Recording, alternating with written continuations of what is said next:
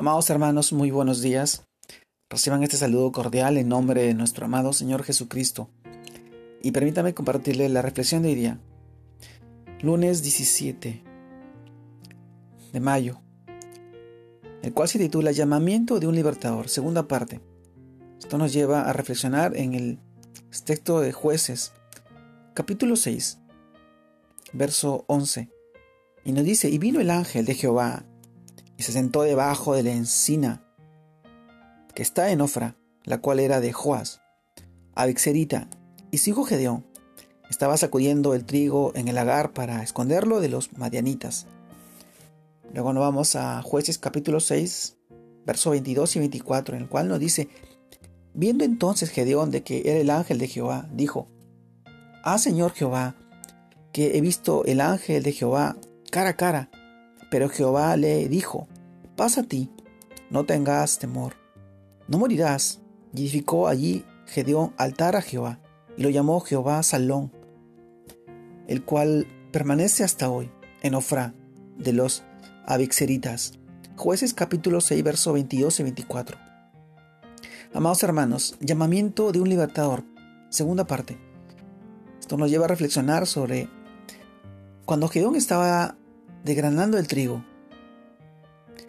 Y en ese instante, en el lagar, fue llamado por Dios. Se encontraba ocupado. Lo mismo que cuando Jesús escogió a los doce discípulos. Todos estaban haciendo sus labores. Siempre hemos visto que Dios nos llama, nos llama, no llama a gente desocupada, sino a aquellos que están dispuestos a dejarlo todo por seguirle, a los que están seguros de renunciar a sus propias vidas para servirle como dice Mateo capítulo 19, verso 29. Y cualquiera que haya dejado casa, hermanos, hermanas, padre o madre, mujer o hijos, tierras, por mi nombre, recibirá cien veces más y heredará la vida eterna. Amados hermanos, qué hermoso es saber que aunque sintamos temor al llamado de Dios, Él nos dice, como Gedeón, pasa a ti. Dios se encargará de todos nuestros asuntos cuando decidimos entregar nuestras vidas por entero a Él. Gedeón es un ejemplo, fue escogido para liberar a, su pueblo por los madianitas, de los madianitas. Vio cara a cara al ángel de Dios y pensó que moriría.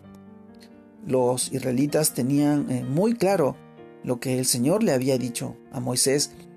Esto recordamos en el Éxodo capítulo 33, verso 20, en la cual le dijo, dijo más, no podrás ver mi rostro, porque no me verá hombre y vivirá. Por eso ese encuentro con, el, con lo sobrenatural y celestial le causó miedo a Gedeón. Ahora, como hijos de Dios sabemos que está cercano, que no debemos temer, sino entrar confiadamente a su presencia, porque el Señor Jesús eliminó esa barrera que nos separa por causa del pecado. Tenemos libertad para relacionarnos con Él, con nuestro Dios, con el Dios viviente, poderoso y santo, que nos ama, a la cual le debemos adoración y exaltación por todo lo que ha hecho por nosotros. Amado hermano, así como Gedeón hizo un altar y lo llamó Jehová Shalom, levantemos un altar en nuestros corazones, porque hemos experimentado la paz con Dios a través de Jesucristo, el príncipe de paz, que vive en nuestro espíritu y que nos invita cada día a descansar en Él, porque Él tiene el control de todo, de cada situación de nuestra vida amado hermano, y nos ha prometido darnos su paz siempre. Por eso no debemos temer a su llamado. Hoy te invito a deleitarte en su hermosa presencia, a saber que Él está llamándote a ti para ser un discípulo, un líder, un pastor o tal vez un predicador, un evangelista. Amado hermano, vivimos tiempos tan difíciles y es el momento en que ahora en la situación del mundo se presentan estas cosas y nosotros somos iglesia y llamados a llevar su evangelio, a predicar el amor de Cristo en la vida de cada una de las personas, los creyentes que ahora se sienten confundidos, atrapados tal vez en la incertidumbre y no saben lo que pueda pasar. Pero recuerda, nuestro amado Señor tiene todo el control de todo. Y si esto está pasando o está suscitando es porque Él así lo ha permitido.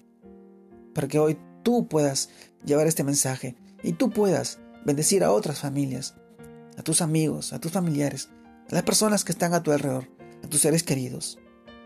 Amado hermano, este es el tiempo. Señor dijo, la mies es mucha y los obreros son pocos. Manda obreros a la obra, a la mies, a seguir haciendo su obra. Mi hermano, mi amigo, te mando un fuerte abrazo en este tiempo. Que Dios te guarde y te bendiga, bendiga tu hogar, tu casa, tu familia, tu trabajo, y que tú puedas seguir bendiciendo a muchas familias en el nombre de Jesús, porque tú eres parte de su reino. Él te ha dado salud, vida eterna y vida en abundancia. Te mando un fuerte abrazo, mi hermano y mi amigo. Dios te guarde y te bendiga. Saludos a todos mis hermanos.